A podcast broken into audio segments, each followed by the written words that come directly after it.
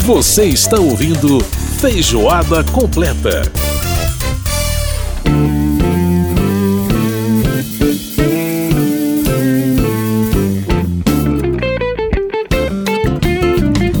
Volta com Feijoada Completa dessa semana. Lembrando que você pode participar do nosso programa mandando e-mail pra gente através do rádio arroba câmara.leg.br. Pode participar também através do nosso WhatsApp 61 99978 9080. Pois é, tá ouvindo aí o Marco Ribas com Samba Tema, essa canção do seu álbum A Loas de 2010, um disco maravilhoso, um, o último disco da carreira do Marco Ribas e realmente um disco fantástico também, como todo o trabalho dele.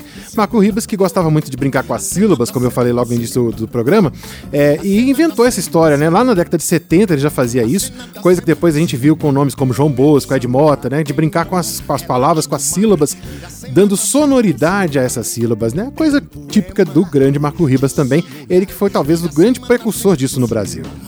Meu samba tema, relax no mar, Iracema na cena do cinema. É esse Marco Ribas que com- completaria 75 anos no dia 19 de maio, dia que está sendo comemorado aí o Marco Day, né? Justamente um trabalho aí um, muito bacana que está sendo é, desenvolvido pelas filhas do Marco Ribas, a Júlia Ribas e a Lira Ribas, que é atriz.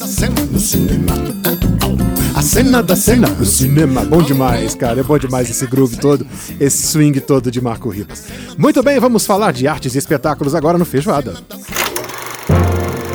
Arte em Cena. O que acontece nos palcos, museus, galerias e outros espaços culturais. Com André Amaro. André Amaro participando aqui mais uma vez do Feijoada Completa no quadro Arte em Cena. E aí, André, tudo tranquilo? Oi, Edson, tudo tranquilo? Olá a Pois todos é. que nos ouvem. Hoje eu convido todos vocês a ouvirem uma entrevista que eu fiz com o Arley Goulart, um dos integrantes do grupo Tapetes Contadores de Histórias, que está comemorando 24 anos de estrada, com uma mostra gratuita no Teatro da Caixa Cultural Brasília. Essa mostra, Edson, inclui um acervo de 120 obras têxteis, que são histórias e contos tradicionais do mundo inteiro, além de contos de autores nacionais conhecidos como Ana Maria Machado, Carlos Drummond de Andrade, Graciliano Ramos, entre outros. Bacana, muito bem. Pois é, tapetes contadores de história, muito legal essa, essa ideia, né? E esse, é, Esse essa- projeto, esse é. projeto que eles estão desenvolvendo. E ó, eu que adoro contação de histórias, imagino que você também. Bom, vamos então ouvir a entrevista com o Arley Goulart, que é um dos integrantes né, desse coletivo, desse grupo do Tapetes Contadores de História. Vamos lá. Oi, Warley, bem-vindo ao Arte em Cena, ao Feijoada Completa. Em primeiro lugar, eu gostaria de saber de onde vem essa arte ou essa tradição de contar histórias. Então, eu acho que faz parte até da nossa própria nosso conceito de humanidade, de ser humano, né? Essa ideia das narrativas orais. Nós somos bichos narrativos, né? e a gente foi desenvolvendo essa prática, prática da oralidade, do intercâmbio, né, cultural através da oralidade ao longo de toda a história da humanidade, né? E o que acontece é que de um tempo para cá, eu acho que talvez nos últimos 50 anos, principalmente nas grandes metrópoles, é que tem uma, uma retomada, uma revalorização da figura do contador de histórias em contextos urbanos, né? O que acontece, É, seja na biblioteca, seja na sala de leitura, seja no centro cultural, seja na galeria de arte, os contadores de histórias eles voltam para poder estudar as narrativas tradicionais ou da literatura infanto-juvenil e contar histórias né, para crianças e jovens. Isso no Brasil, nos últimos 50 anos, teve uma, um boom, né, teve uma, um grande interesse por parte tanto das instituições educativas, como também do público. Nosso grupo mesmo, né, os Tapetes Contadores de Histórias, a gente ficou 15 anos contando histórias na Livraria Argumento do Leblon, lá no Rio de Janeiro. Nós somos do Rio de Janeiro, né? E desde 2003, por exemplo, a gente realiza exposições interativas do nosso acervo aqui na Caixa Cultural Brasília. E dessa Ué. vez a gente está fazendo uma mostra de repertório aqui, né? De um novo repertório. Sim, queria que vocês falassem dessa proposta. Vocês têm uma maneira é, autoral, digamos assim, de contar histórias, né? Que é através é, dos tapetes, né, ou dessas obras têxteis, né, como vocês chamam. Pode contar como é que surgiu, Warley, essa ideia de levar essas histórias, né, ao público por meio, digamos, dessa ferramenta? Sim, sim. É, no ano de 1998, isso faz 24 anos, né? Nós, a gente, é, nós éramos estudantes da Escola de Teatro da Unirio e nós tivemos contato com um diretor e contador de histórias francês que no interior da França, na Ile de Ré, ele desenvolve um projeto que se chama Racon Tapis. A mãe dele, Clotilde Amand, ela uma vez teve uma ideia de costurar um tapete a partir de uma história infantil para contar a história para o neto. Isso se transformou num projeto de arte educação e incentivo à leitura no interior da França. E ela depois contou histórias para a escola do neto, para o bairro do neto, e aquilo se difundiu. Tivemos o contato com ele em 98 e a partir daí fundamos o nosso grupo, que é pioneiro nessa ideia de contar histórias com cenários de tecido ou bonecos de pano. Era algo que, que não havia no Brasil né? Uhum. E a partir de 2003 que a gente começou, a partir de 2001 a gente começou a costurar aqui no Brasil as nossas próprias obras. Viajamos para alguns países, para 14 países, a gente teve contato com artesãos de outros países. Eu fui para o Marrocos, a Rossana foi para o Peru, o Cadu foi para a Austrália. E aí a gente, além de contar histórias em outras línguas, a gente também tinha contato com artesãos que desenvolviam essa, essa brincadeira da oralidade com o material têxtil. Uhum. E em Brasília, nossa relação com Brasília, ela é totalmente fundamentada com a Caixa Cultural, porque a gente, foi a primeira vez que um grupo de contadores de histórias ocupou o espaço da galeria com suas próprias obras. Ou seja, não é o contador de histórias que faz mediação de obras é, de artes visuais de outrem, né? Uhum. Não, é, as, as, as obras são nossas próprias obras, sejam costuradas por nós, nesses 24 anos, ou em parceria com artesãos do mundo inteiro. Que legal. E agora está assim com, a, com acervo de 120 cenários, né?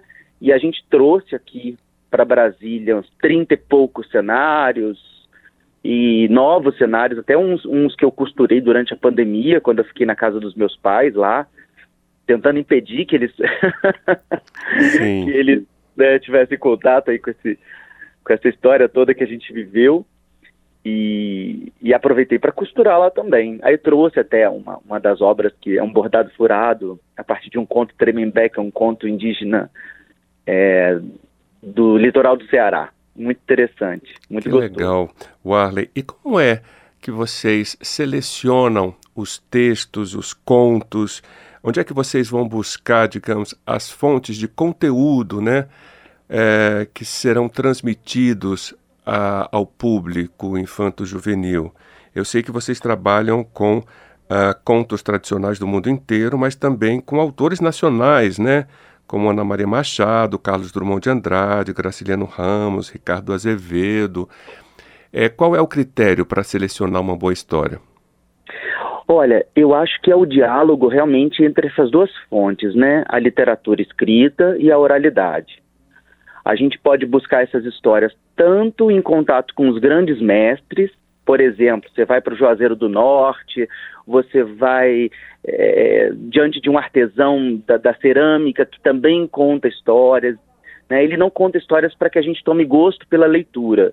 Ele conta histórias porque ele é uma memória social né, do nosso povo ou de algum povo específico. Uhum. Assim como quando a gente vai, por exemplo, diante de um pajé, né, ou um xamã, de um povo originário indígena, né, você está diante de uma pessoa que ele é um, uma fonte de memória da tradição oral.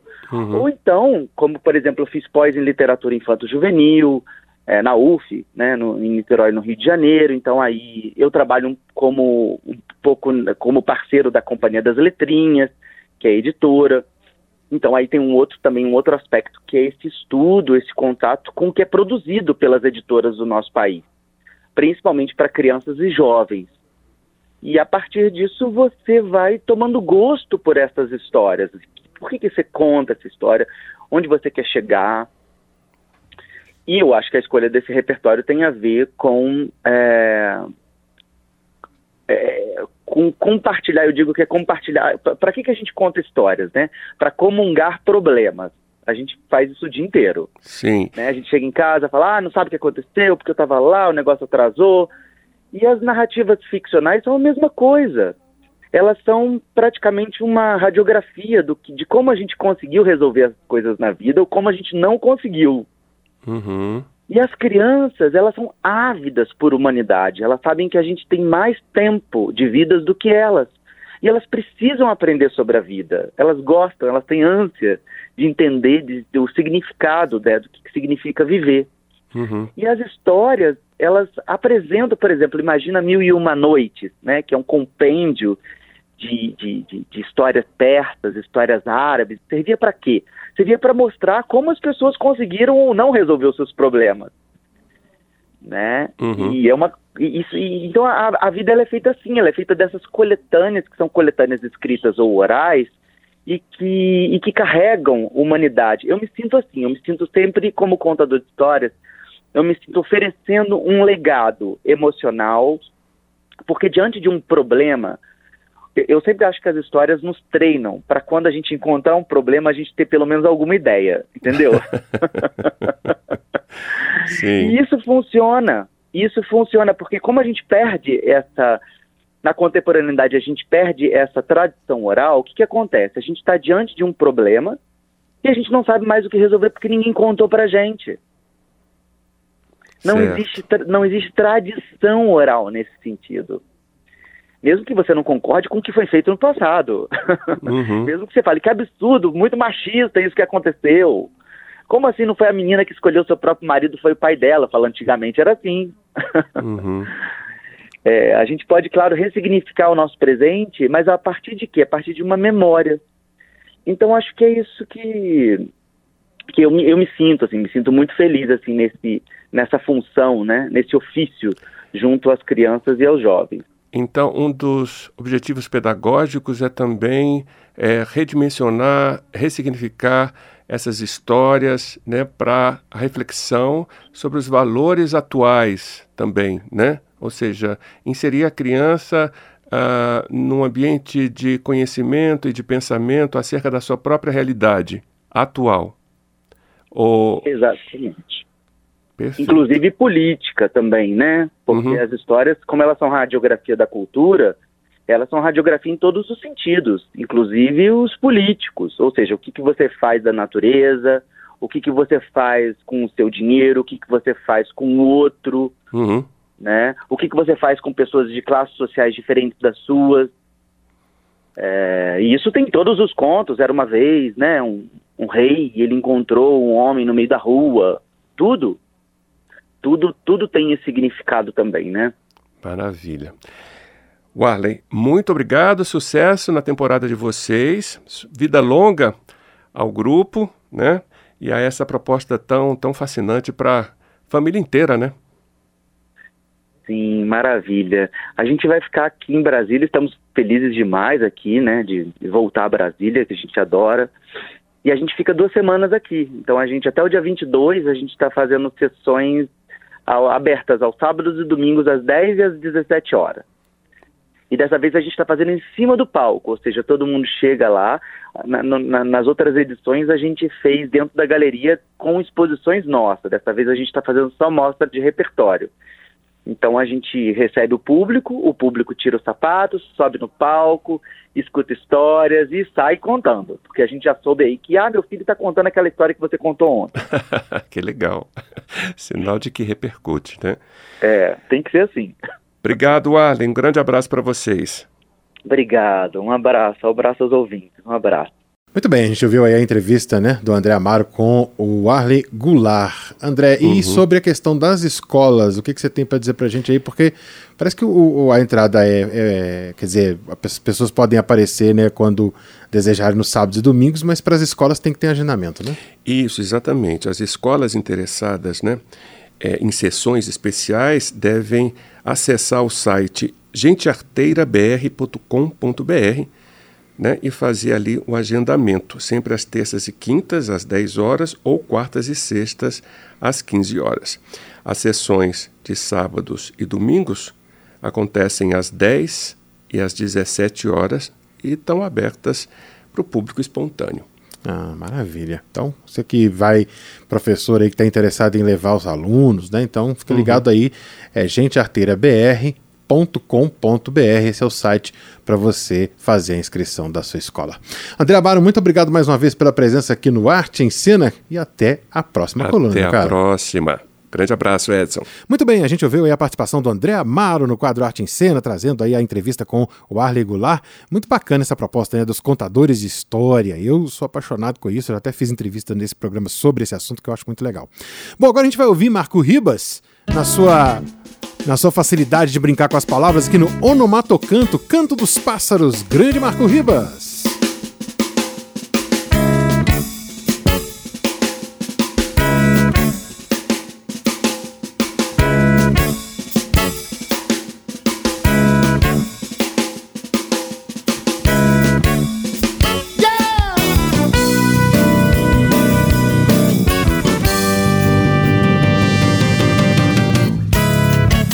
Cojubi na alvorada, Cucutiê ao romper do sol, Juruva de manhã, Sapacuru ao meio-dia, Guainambi à tarde, Inhambu ao surgir de Vênus. Yeah!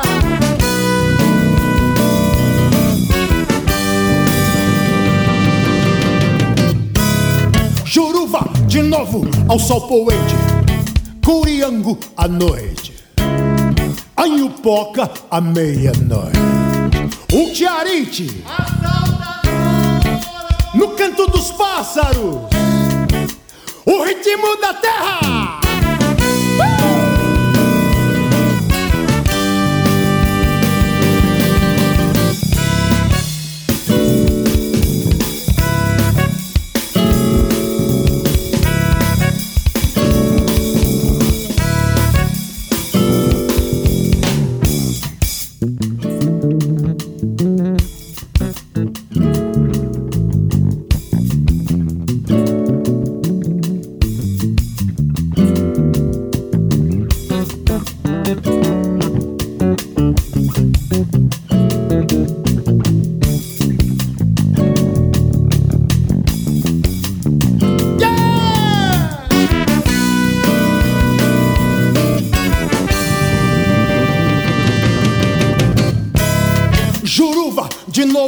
Sol poente, Curiango à noite, Anhupoca à meia-noite, o Tiarite. No canto dos pássaros, o ritmo da terra.